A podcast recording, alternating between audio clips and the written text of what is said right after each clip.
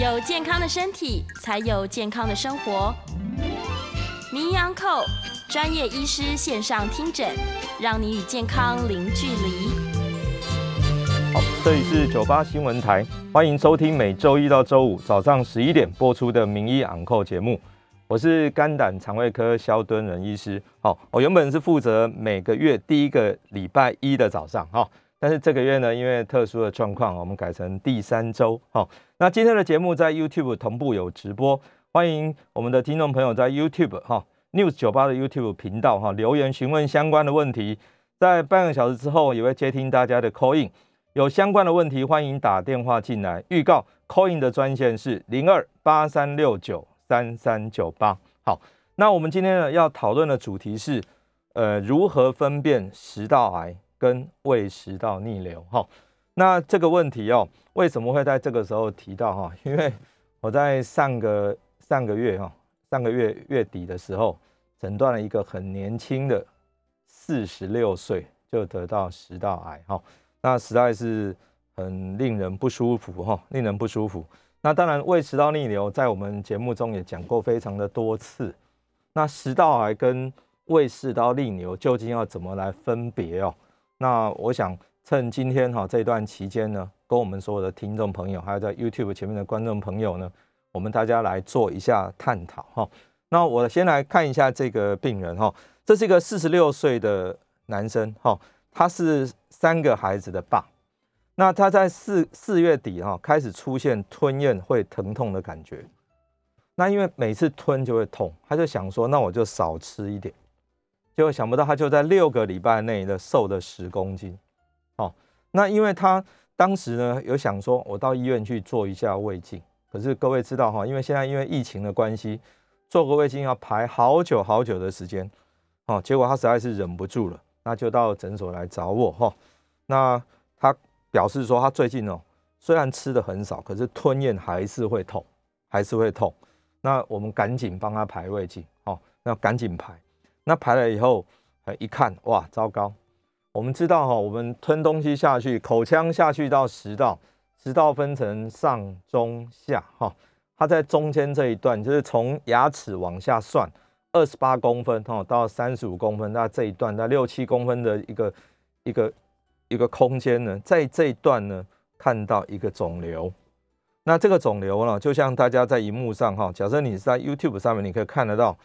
一看到大概是长这个样子哈，那再往下一点点的话，哇，整片呢，我们在食道的整片的细胞哈，大概都被癌细胞侵犯到了，难怪它吞咽会痛嘛哈。好，那所以赶快做切片。那切片的结果呢，得到的是一个鳞状细胞癌。那大家可能会讲鳞状细胞癌，那食道癌难道不止一种吗？跟各位报告，真的不止一种哦。临我们的食道有两种不同细胞形态，那当然它的致病机转也都不一样嘛。好，今天其实跟就是要跟大家说明哈，你怎么去预防它？那当然怎么诊断？哈，怎么跟胃食道逆流来做一个鉴别？哈，好，鳞状细胞癌。好，那四十六岁的男生，我跟他，我问他，我说你几个小孩？他说三个。那三个小孩呢？那我说多大了？他说最大也才国中。我说哦，那你为了你的小孩，为你的家人，你应该勇敢的去面对他。那我就问一下他，你怎么会得这种病啊？你有些什么样的危险因子呢？好，一问呢，他说从十八岁以后啊开始哈，天天哈一天一到两包的烟，每天一百块的槟榔，每天一手的啤酒，哦。各位有在喝酒的人可能知道，一手就六瓶了哈，一手，那一瓶呢大概三百五十 CC，所以六瓶算起来大概两千 CC 的啤酒，几乎天天。那两千 CC 的啤酒算起来到底是多少公克的酒精呢？一算哦，大概是有五十六克的酒精，哇，还不少哈。我们大概讲女生一天大概二十克以内安全，男生大概二十五克安全，就要喝到五十六克，大概两倍以上了哈。好。香烟、槟榔、酒三件事情合在一起，流行病学上很清楚告诉你，这样你得到食道癌、食道癌跟口腔癌的风险是两百倍以上，两百倍以上哦，所以香槟酒全部来，哦，就很危险了。那他问我说怎么办？我说好，赶紧转诊去做做做处理，哈，因为这个在内科就没办法处理了。肠胃内科可以处理呢，是在食道癌的早期，第一期可能可以经由内视镜把那个有问题的黏膜切掉，可以。可是，一旦呢到了第二期以上，那就没办法，就必须要靠外科了。好，这个时候我们转到哪里？各位，不是一般外科哦，还不是腹腔的外科，是转给胸腔外科。好，胸腔外科。那初期呢，他可能要先做一些化疗、电疗，先让肿瘤缩小，那看有没有机会开刀。好，我们希望他治疗顺利了哈。那当然，我们建议说，朋友们，我们这个。香槟酒哈，这个真的不要。那有人说我没有吃槟榔，因为这几年台湾吃槟榔的朋友确实是变少了。但是香烟跟酒啊，烟酒这两样呢，可能在很多哦，即使是诶知识水准很高的哦，那你可能做生意的这两样，你可能还是免不了。但是光这两样加起来的话，你得到食道癌的风险也是四五十倍啊，也是四五十倍哦，所以要真的要很小心哈。那讲到这，我就不禁就想到哈，这个还有哪一些呃名人呃得到食道癌，跟是跟这个一样的叫鳞状细胞癌。好，我记得大概三年前哈，我们呃严凯泰先生，哦，他五十四岁，因为食道癌过世。他也是品酒人生哈，他酒喝蛮多的哈啊，因为也抽烟，也抽烟。好，啊，另外一个呢，就是哎，他死亡的时候，严凯泰先生死亡的时候五十四岁哈。那另外一个就是艺人安迪啊，他死亡的时候五十七岁，哦，也是都是吞咽的时候也会有问题。那严凯泰先生当然他是因为做体检，所以他找到的食道癌比较早期，很可惜后来两年后还是复发，还是复发，还是不幸就过世哈。两位都五十四、五十七岁，那我这个病人因为更年轻哦，只有四十六岁，我们希望他能够抗癌成功哦。这是属于鳞状细胞癌。好，那另外一个。另外一种细胞形态呢，也是食道癌。那我要讲这个病人呢，是更更我我个人是感觉是更难过。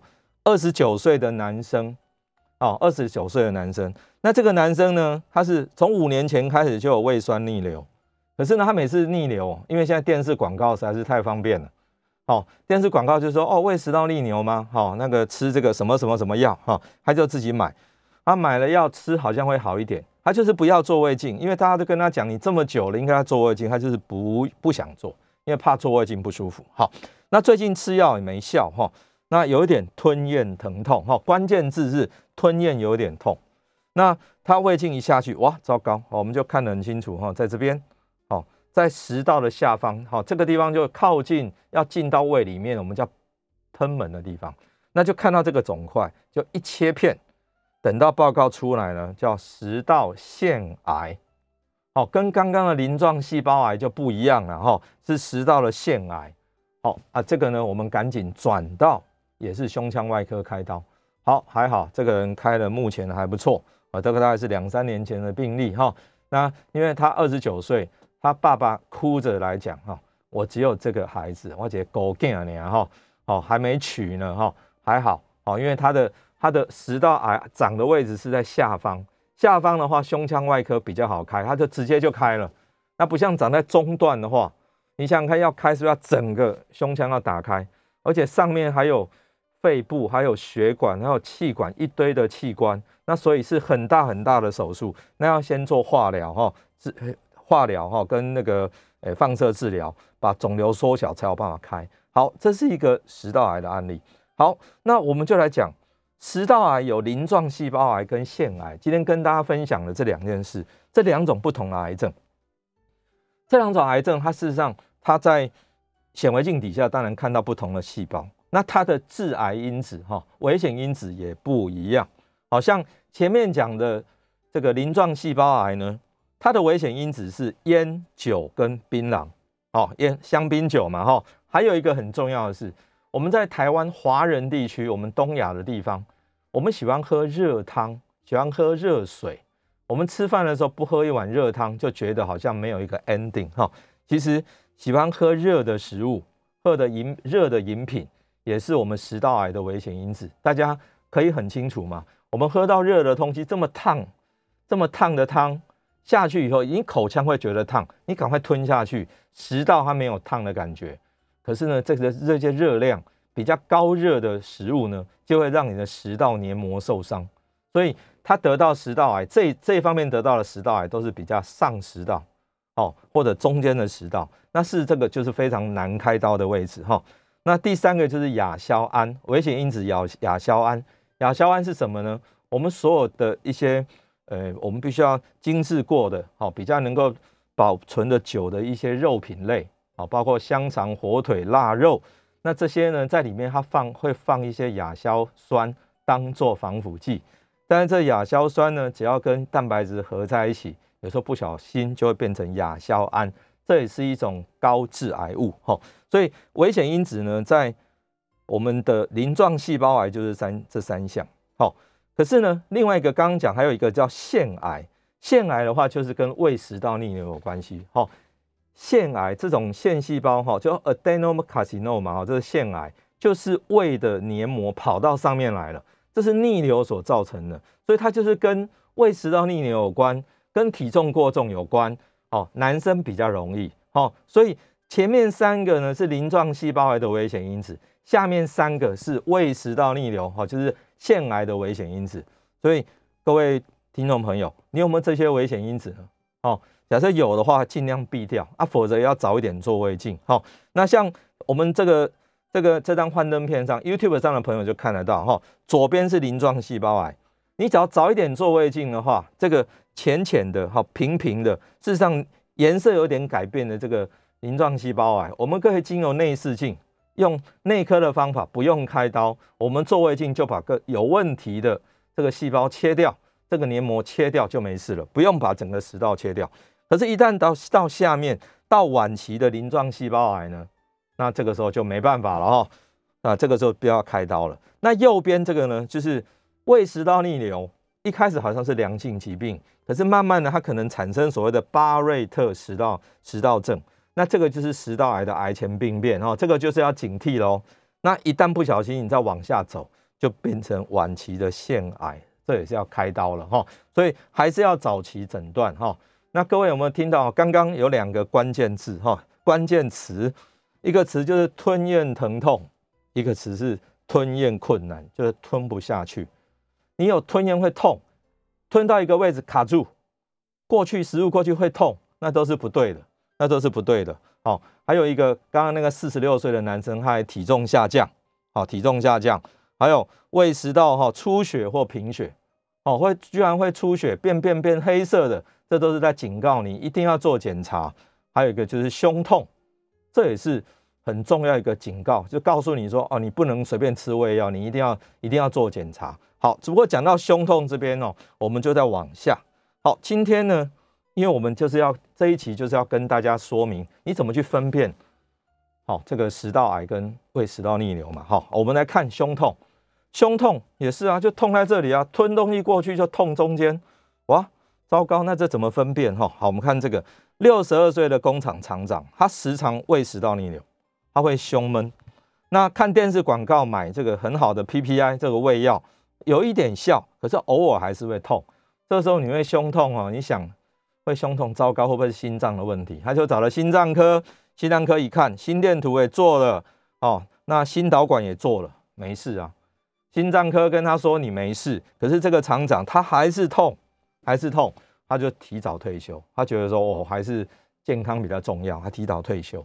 就人家转介就到我门诊来，哈，到门诊呢，一胃镜一做，他就轻度的胃食道逆流。说对啊，我知道我胃食道逆流啊。可是我吃胃药都没效，才认为是心脏的问题啊。好，那这个时候我就帮他给他指使胖普阻断剂，哈，好的胃药，同时加一个自律神经的调节剂。这个药蛮重要的，在胃食道逆流的处理来说，哦，为什么呢？因为他这个胸痛，哈，像这个厂长这两个药用下去的时候，他在回诊，他说，哇，我好了九成了，哦。我记得上次在在我们广播中也跟大家讲过说，说这个厂长后来就跟我讲说，哦，早知道可以治好，就不要那么早退休。哈，我说我就跟他讲说，还好啦，这是老天爷最好的安排。哈，赶紧把健康顾好，因为这个非心因性的胸痛，也就是说它不是心脏所造成的。好，那我右边这个图哦，是一个自律神经的图。那想说，我这个痛究竟哪里来的？为什么我一直在提说自律神经的调节剂这么重要？各位要了解，我们的食道、我们的心脏、我们的肠胃，它的蠕动都不是你的意志力可以去控制它的，因为它就是透过自律神经系统。自律神经系统，好像各位只要在 YouTube 上的朋友可以看得到，胃呢，胃跟食道这边呢，它事实上只被副交感神经，就是我们从脑部的第十对脑神经，叫做迷走神经所控制，这是副交感的部分。那交感的部分呢？交感部分就是从胸椎跟肩椎哦，胸椎跟腰椎这边的交感神经节之后去控制它，所以它整体的蠕动，不管要变快变慢，胃酸的分泌都是自律神经控制。所以把自律神经控制好，它的蠕动才会正常，才不会痛哦。所以就一直讲说。这个非心因性胸痛跟自律神经有关，所以跟他比较紧张的个性、跟他的压力、跟气候有关。好，所以治疗胃食道逆流，有时候胸痛哈，你要跟食道癌鉴别诊断。假设发觉说根本不是癌症的问题，那回过来你要想说，你可能是自律神经的问题。好，那再提一个最近的案例哈，一个六十六岁的妈妈，好，她。多年来一直有胃食道逆流的问题，哈，她也都每两年都会医学中心做胃镜，那目前还在吃这个奈斯恩，哈，各位知道这是很强的一个很好很强的抑制胃酸的药，只不过他两个月前他开始，就算说他吃这个药，他还是觉得胸口不舒服，还是会很闷，那心脏科也说没问题，哦，那来门诊我跟他讲说，对啊，你这个跟压力有关系哦，因为我看他就是一个容易紧张的人，哦。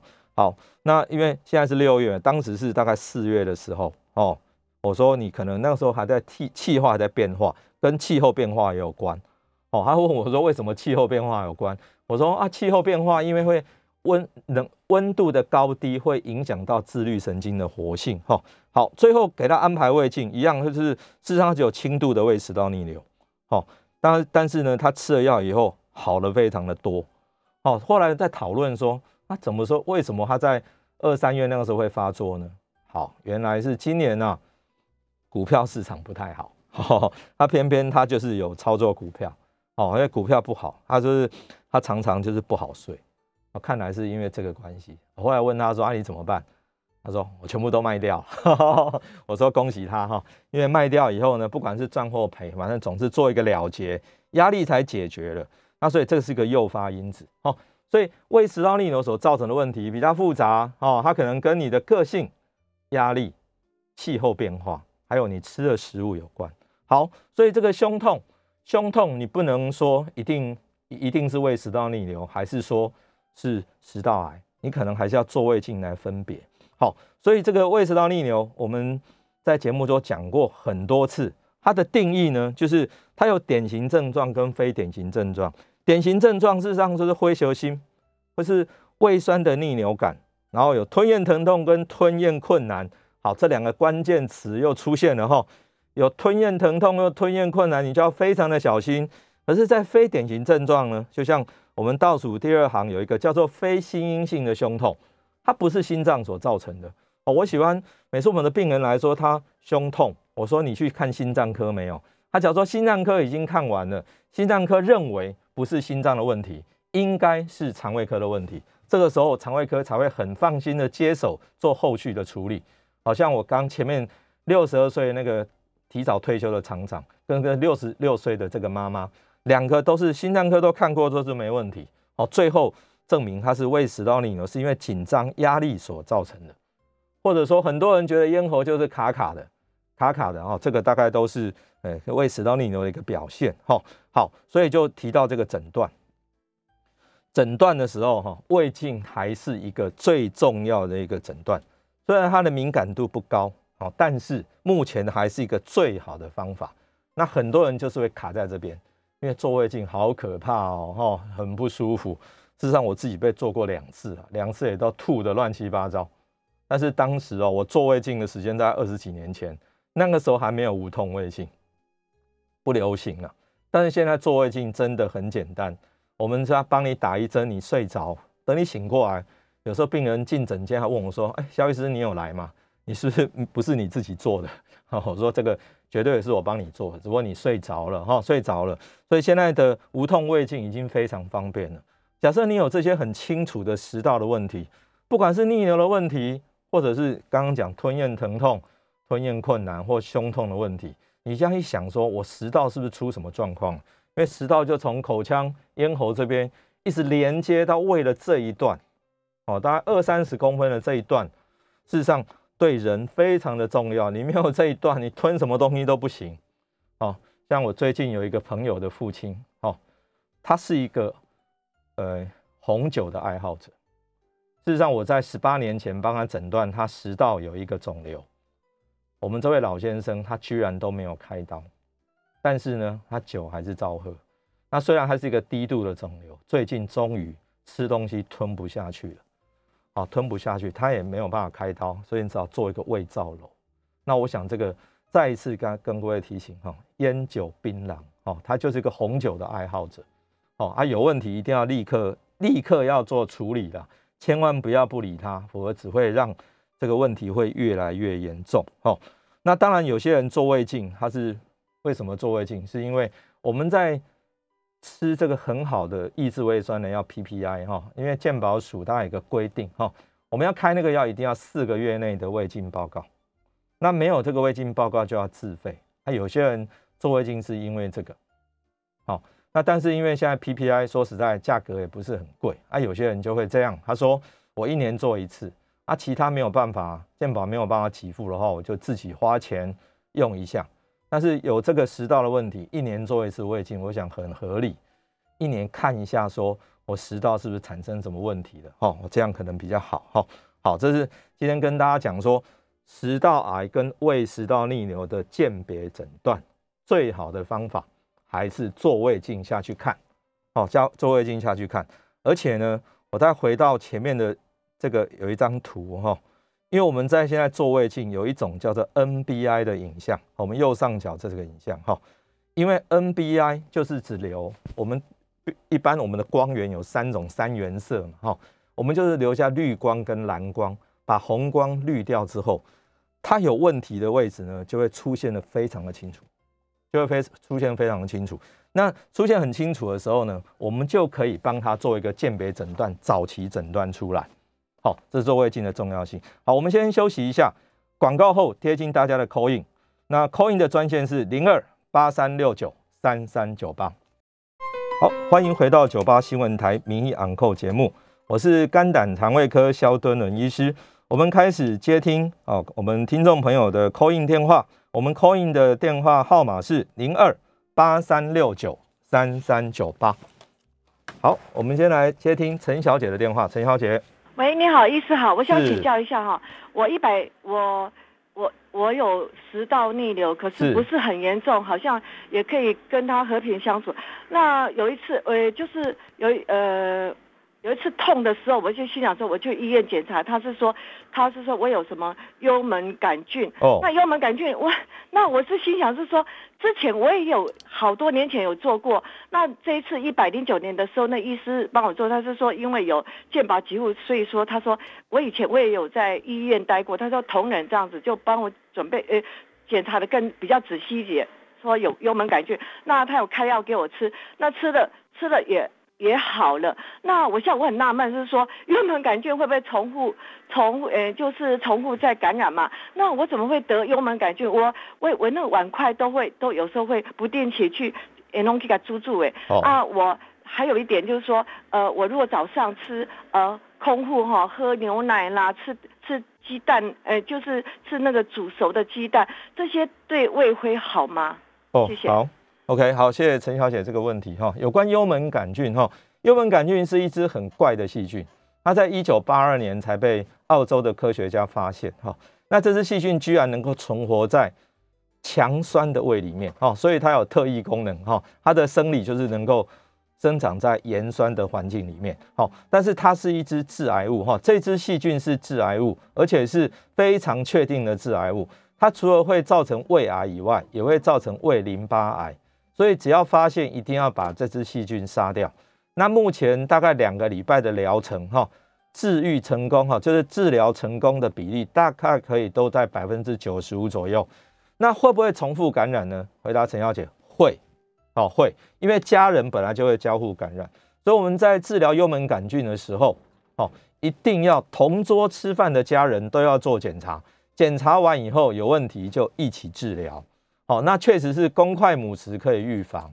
那这个本来就是一个口粪的接触，哈，口粪的接触，好，那同住的家人，特别是你很亲密的人，哈，夫妻之间，哈，很容易，哦，很容易就可能会传染到，所以要治疗的话，大家一起治疗比较好，哈。再强调一次，幽门杆菌是致癌物，一旦诊断有，一定要杀掉，杀掉以后不要只是治疗完，治疗结束以后过一两个月，一定要再做一次确定，说细菌已经处理掉了，这样这个疗程才算结束。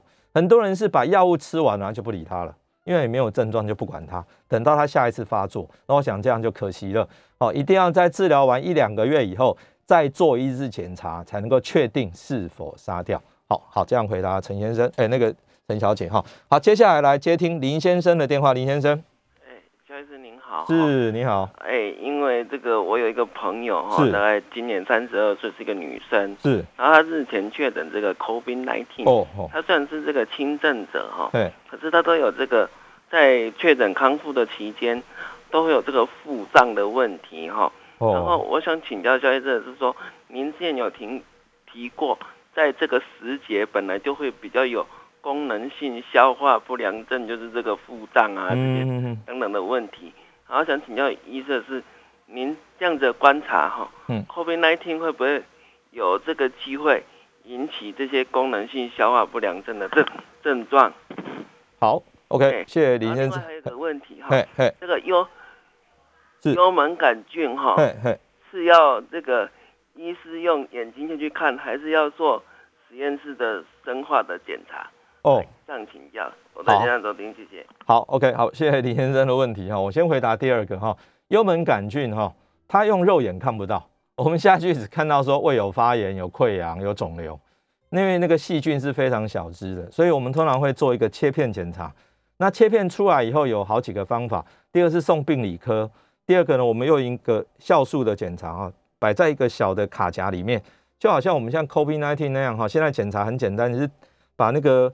呃，鼻腔的分泌物哈，大概最后弄一弄，滴两滴，滴几滴进去。那我们把切出来的组织摆在那个卡夹里面，过一个小时就可以判断是否有幽门杆菌的的感染。好，那个是非常快就可以得到答案了。好，再强调一次，你有幽门杆菌的感染，请一定要务必把它杀掉，因为它就是致癌物。好，那在李先生前面一个问题是说，三十二岁的女女性，那得到 COVID-19 已经痊愈，但是一直会腹胀。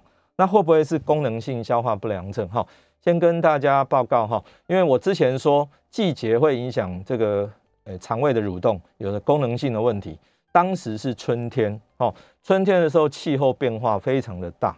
那我一直强调说，立夏以后，特别端午节后，大概这个问题就没有了。当然，我们在端午节后还有一两个礼拜，哦，温度我常低到二十度。我说现在气候变迁，哈，有时候。原本我们对对季节的这种概念有点被打破了，但是现在自从芒种哈六月六号之后呢，现在的天气，台湾的天气，现在我想大家可能都同意了哈，只有一个字，那个字就是热哈，现在大概都在平均在三十度附近哈。其实这个时候对肠胃的影响相对，就是对这个蠕动的影响相对小哈。但是 COVID-19 有没有可能影响肠胃？可能的哈。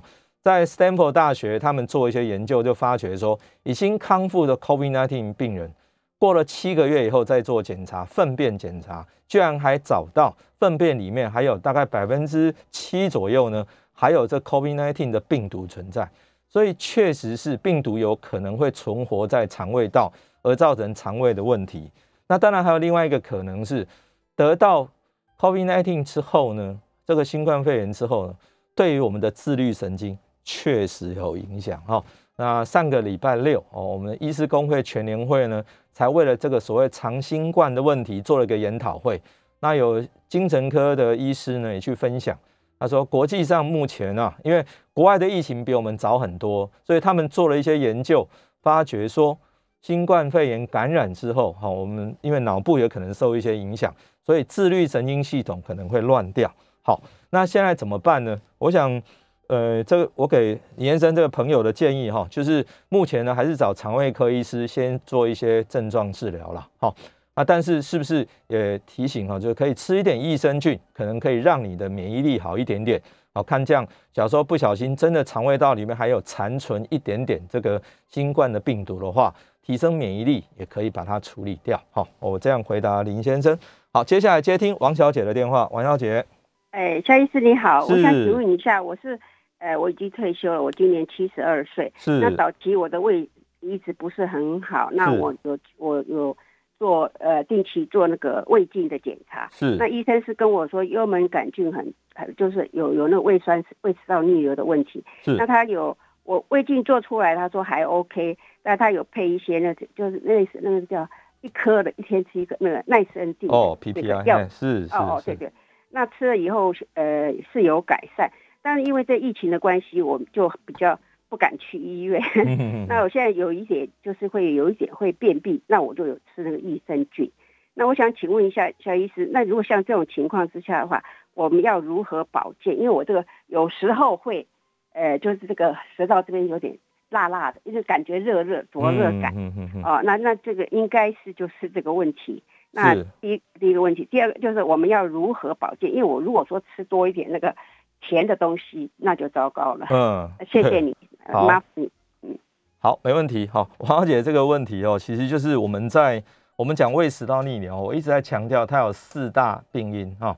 第一是本身假设你个性就是比较容易紧张，那么第二个呢是我最近压力可能有点大，第三个假如最近气候确实在变化。好，那第四个，你又吃错食物，我就像今天王小姐刚刚提的说，哎，你要吃到甜的食物，大概就会有问题哈。那它的表现呢，就是酸跑上来，咽喉会觉得怪怪卡卡的，咽喉有异物感，哦，异物感。耳鼻喉科把这个症状形容说叫做喉球症，好像喉咙有一颗球一直卡在那边，一直咳咳咳哈。那我会建议说，王小姐最重要呢，其实是。就是要让自己放轻松，不要有压力。哦，只要感觉到紧张的时候，自律神经不稳定，你就会不舒服发作。所以，假设还有一些家务和其他的事情的话，不要太忙，不要太忙，太忙有压力，绝对是造成胃食道逆流一直症状一直存在的一个重要的原因。好，就像我刚刚前面提到哈，那个六十六岁的妈妈哈，她的问题哈，她会胸闷。肚子不舒服哦，其实她其实因为有压力，她去做股票了哦，所以有胃食道逆流的人长期胃不太好，那你又知道说你常常会发作哦，常常会发作，那你要去思考到底你的问题在哪边哦，要思考问题在哪边。那我最后一章哦，我其实要提到一个事情，胃食道逆流常常哦哦，这这一章我就讲了，胃食道逆流的人哈，你不要以为吃药就会好。这一张是我常常摆在诊间，我最后一定会交给病人的一张胃教单张。哦，因为很多人会回来问说啊，我假药用假别后啊，加一孙哈吃的时候好一点，可是一停药又发作了。我说啊，你个性都没有改哈，你的压力都没有改，怎么会好？哦，怎么会好？哦，所以这个又要避甜食啊，吃甜、吃油、吃饱、吃快哈，吃太甜、吃太油、吃太饱、吃太快，抽烟喝酒都可能会发作。然后再就是，你假如说你压力太大也会哦啊，在气候变化也会哦，所以这一些问题都在哈。还有再提一个就是体重的问题，假设体重比较重的人呢，一定要把体重减下去，否则逆流也不会好哦。因为体重过重绝对是逆流的一个危险因子。这里有一张图哦，肥胖症也是造成胃食道逆流的一个重要的因素哦。哈，看这个这张图。你体重过重的人，大概在肚子前面哦，有一层很厚的油。那这个油呢，除了在皮下之外，也在胃的上面。所以当你当你吃东西下去，这层油就压着胃，都撑把就很容易逆流哦。因为我大概有好多好多的减肥班的病人，他们都是在减肥成功以后，他就告诉我说：“奇怪，我怎么最近？”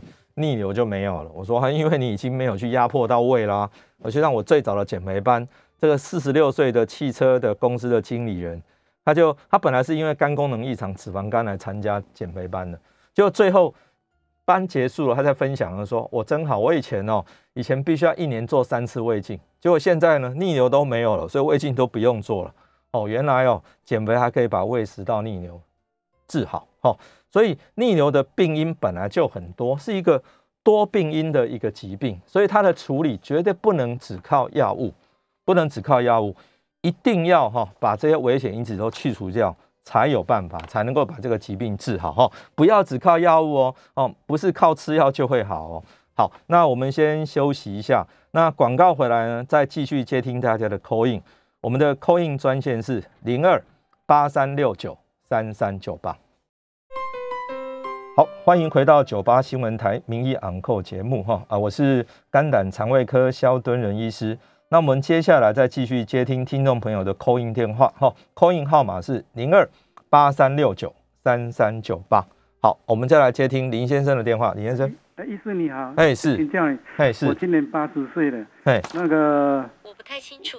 我晚上睡觉的时候哈，会老挪。哦。流口水吧，哈。是是。那中医说这不是胃酸逆流，是卡西。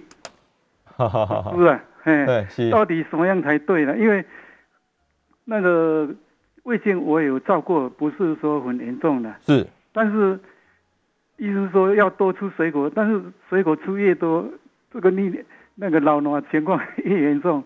那这个老挪我们要吃什么药才有办法解决它？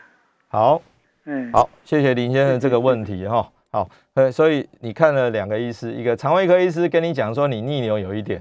好，可是其他医师跟你讲说这不是哈，是其他的问题哈。好，那到底这个多多多流口水哈，是不是胃食道逆流所造成的？好，我们来看这一张胃食道逆流的定义里面的非典型症状。我们看最下面一点，胃食道逆流的非典型症状就是口水有一个口水过多，口水过多。那我为了这件事情，曾经去查过一些文献哈，我的病人里面确实有很多人口水过多来看的。那他看过很多医生，因为口水过多，你可以吃吃一些药，例如说吃抗组织胺，口水分泌就会减少了。可是，一直吃你会嘴巴很干，眼睛也涩涩的，因为整个分泌物都会减少。其实胃食道逆流本来就会口水分泌比较多，为什么？在这边跟你分享是口水，你当你胃食道逆流的时候，胃酸上来是不是刺激到食道？那我刚刚讲食道这边布满了非常非常多的。我们的副交感神经，好，副交感神经，那副交感神经被刺激的时候，你同时口水就可能分泌多了，哦，因为你交感强的话，会口水不分泌，好，那副交感强刺激到了，它就口水一直分泌，好，所以把胃食道逆流处理好，好，绝对对这个口水分泌呢能够降低，好，你先生可以试试看，好，那但是这个。这个胃食道逆流的处理一定要牵扯到，你一定要用一点自律神经的调节剂哦。好，那我只要没有判断错，你先生可能也稍微是比较容易紧张的个性哈。那自律神经调节一下，好，绝对对你这个口水过多会有帮忙啊。否则就先吃一颗抗组织胺，也可以让你口水分泌减少一点哈，只是会整个会口干舌燥就对了哈。好，那接下来来接听李小姐的电话，李小姐。喂，哎，肖医师您好。是，你好，你好。七十二岁哈，因为我我的胃一向从年轻不太好，是。现在上个礼拜十三号的时候，因为，诶、欸，好像吃到前一天的食物吧，我就，诶、欸，胃有点不舒服。其实是在六月六号的时候已经有吐跟，诶、欸，一点点腹泻，那吃了吃了三天药，后来就好了。是。在六月十三号那个时候又。诶、欸，吃完饭以后胃有点不舒服，然后又吃了，呃，去看医生，医生就给我一样的制酸剂啊、肠胃药啊，他说我胀气很厉害。那我吃了三天药已经好了，嗯，但是我这几天的胃有时候吃完饭有一点点那个胸头的地方，就是那个胸口这边胃上来吧，应该是胃吧？是是是，就是心口的位置哈。对，哎对，那个对对，医生帮我压的时候很痛。我就没有再吃药了，请问我这样子会不会我注意一下，让他自己会好？然后第二点，我可以，我星期三已经预约了第四季的 COVID-19 的疫苗，可以去注接种吗？好，好，好，我们先回答最后这个问题，可不可以打 COVID-19 第四季疫苗？可以的，可以的哈，赶快打一打。胃病还没有，其实一般会建议说先不要打，大概就是疾病比较严重哈，脾性比较严重，那当然不行。那这个胃病的话可以打的哈。那了解这个问题哦，就是胃比较不好。那前几天有吃到呢，只是前两天的食物开始胃不太舒服。那我听起来呢，应该是或许这个食物，因为现在在夏天哦，食物保存比较不容易，好，比较不容易。那食物容易坏掉，那可能一吃呢，就肠胃就有点有点感染了哈。那现在脚比较好哈，比较好的话，当然原本呢，肠胃炎的这个药就可以停掉。但是呢，现在有提到说哦。可能还是心口的地方，胸口的位置还会不太舒服，有可能是有轻微的胃食道逆流，或者是我们讲的功能性消化不良症。那我建议李小姐呢，事实上呢，可以用一点点哦，除了抑制胃酸的轻微的抑制胃酸之外呢，也可以用一点自律神经调节剂哦，因为我一直在强调这个治疗哈，因为你不去处理控制蠕动的问题，你就没有办法处理好你的胃病。哦，因为肠胃的蠕动终究不是你自己意志可以控制的，它就是自律神经在控制。哦，所以李小姐或许可以找你的肝胆科医师，好好的商量一下，说你这个症状究竟是怎么造成的，甚至必要的话做一下胃镜，做一个确定诊断。好，好，那接下来接听吕小姐的电话，吕小姐，哎，肖医师你好，是，你好，我去年有去呛到那个漂白水，哦吼吼吼吼，然后就。觉得那个那时候那个喉咙啊，就一直流那个，就是一直那个很多口水，就是那个就是那个痰哦，就非常非常的多哈。嗯嗯，后来我就到那个西医去做那个耳鼻喉科的内视镜，是。那医生是跟我说没有什么关系啦，就有吃一点西药，好，那就他就跟我告诫我说，辛辣刺激性的东西都没有办法去碰。他说我就是那什么，哎。慢性咽喉炎，嗯，哎，然后我是说，那因为我今年三月三十一号有去做那个 PCR 嘛，哦，那有侵入性，那因为那个他就是把我插入那个喉咙非常的深，而且那时候已经有流血了。我说那这样是不是有又又再度复发？我现在早上起来也是就是跟也是口水也是有点。有点多了，然后就是说会变成有点，就是说好像有点慢性，就是说起来就这样咳咳，然后这样子口水又多，然后都要吐口水。嗯哼，我就觉得是我本身好像也有鼻涕倒流。哦，那我是不是说，请问医师，我是不是要去做？做一下那个胃镜，还是说我本身是有胃食道逆流关系？是，好，谢谢你的解答，谢谢你。好好，了解哈，因为今年大家很多共同的经验哈，三月 三十一去做 PCR 哈，显然从鼻腔进去，那出来可能棉签上面有一点点血丝啊，这个有时候在在裁剪的时候难免啊会有一点点的受受伤哈，但是过了这么久，已经大概两三个月了哈，那个伤口也应该已经好了，可是咽喉还是有异物感。所以这个咽喉异物感可能从哪边来呢？因为每天早上都有一点轻微的咳嗽。好，其实咽喉本身慢性咽喉炎、慢性支气管炎当然会，可是呢，我们的鼻涕倒流也是鼻子不好的鼻涕倒流也会咽喉有异物感，另外胃酸逆流也会。哦，所以假设要处理这个问题呢，当然第一个先问耳鼻喉科这个鼻涕的问题，哦，那个鼻窦的问题有没有有没有事？假设有的话，它的处理是要吃一些抗组织胺，去降低这些鼻腔的分泌物。再来是从下面上来的胃酸，你也一定要处理。鼻涕倒流跟胃酸反上来，都会对咽喉造成影响。好，所以这两颗要仔细看一下。所以我建议你胃镜做一做，确定说你的哦这个胃食道逆流严不严重。哦，那再来是。看来也是要放放轻松，不要让自己太紧张哦。你这样你的问题才会改善哈。这个就是我们在胃食道逆流非典型症状的第二点哈，就是咽喉会有异物感哦。所以我会建议说，你真的要去做一下胃镜哈，最起码把胃的问题这件事情把它处理掉哈，处理掉。好，那我想我们今天哦谈了呃，就是最最重要还是说你食道癌跟胃食道逆流怎么鉴别了。那鉴别当然它有很多不同的症状哈，有关已经到了癌症了，肿瘤卡住了，最常见的就是吞咽会痛，哦，跟吞咽困难，那那个已经很末期了啦。你事实上你就是你会觉得有慢性咳嗽、喉咙怪怪的、胸闷，这个时候我想就要赶紧要做，要把它确认一下，说我到底有没有问题，千万不要讳疾忌医。再强调一次，现在的胃镜非常的容易，很怕的话就直接用无痛胃镜，一定可以哦让你睡一觉醒来，哦答案都已经出来了。那在治疗上呢，也不要以为吃药就会好，好，其实它一定是生活习惯的改变，一定是压力的减轻，好，一定是食物的小心，不可以只靠药物，只靠药物的话，没后哈。还有一个就是说，假设你胃食道逆流，你又有体重过重的问题。你体重不减下来也一样不会好，好，所以我们看任何疾病，就是我的原因究竟是什么，把那个原因移掉，那你的疾病就会好。药物只是帮忙缓解症状，它绝对不是治疗，它只是治标。所以根本的问题，把病因移除，疾病自然就好。哦，所以不要吃甜，不要吃油，不要吃太饱，不要吃太快，戒烟戒酒。压力不要过大哦，我们这样才能够解决问题。还有一个哦，睡觉前千万不要吃东西，睡前三小时不要吃东西，好才能够解决问题。